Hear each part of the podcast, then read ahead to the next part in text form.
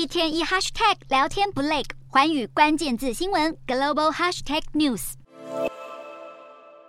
台湾护国神山台积电，二零二二年底启动了美国亚利桑那州新厂的新建工程。只不过，这座原本预计在二零二四年完工的新厂，还没开始量产晶片，就面临工程及设备装机进度延宕。有消息人士透露，这座新厂恐怕要等到二零二五年才会全面营运。除此之外，人力短缺、成本攀升等等都是问题。就连台积电创办人张忠谋都不看好这项计划。或许是多年前赴美设厂踢到铁板，张忠谋多次表明，他认为在美国设厂是一件投资报酬率比较低的事。而在去年四月，美国智库布鲁金斯研究所的访谈中，他也曾提到此事。在台积电扎根美国的计划面临多重困境之际，强敌三星电子也试图趁势而起。近期陆续指派了几位主管来台湾，并且会借包含嘉登、崇越等台积电大联盟的企业成员。希望透过设备与材料端合作，强化三星晶圆代工良率，并降低成本。三星把握机会挖墙脚的行动还不止如此。相较于竞争对手台积电和英特尔，三星投资先进封装的时间比较晚，技术也稍显不足。因此，近期三星不但积极建设加强基础封装设施，还延揽台积电前大将，堪称半导体封装专家的林俊成。曾在美国光工作的林俊成，在一九九九到二零一七年时效力于台积电，能力过人的他统筹了台积电四百。五十多项美国专利申请，还为台积电争取到和苹果合作的大单，更帮助台积电的三 D 封装技术奠定了良好的基础。后来与台积电分道扬镳，跑到半导体设备公司天宏科技担任执行长。如此丰富的阅历，也让他被三星相中。知情人士透露，林俊成加入三星后，将在先进封装业务组担任副总裁，负责先进封装技术的开发工作。有了这位大将的加入，是否会加速三星追赶台积电的脚步？外界密切关注。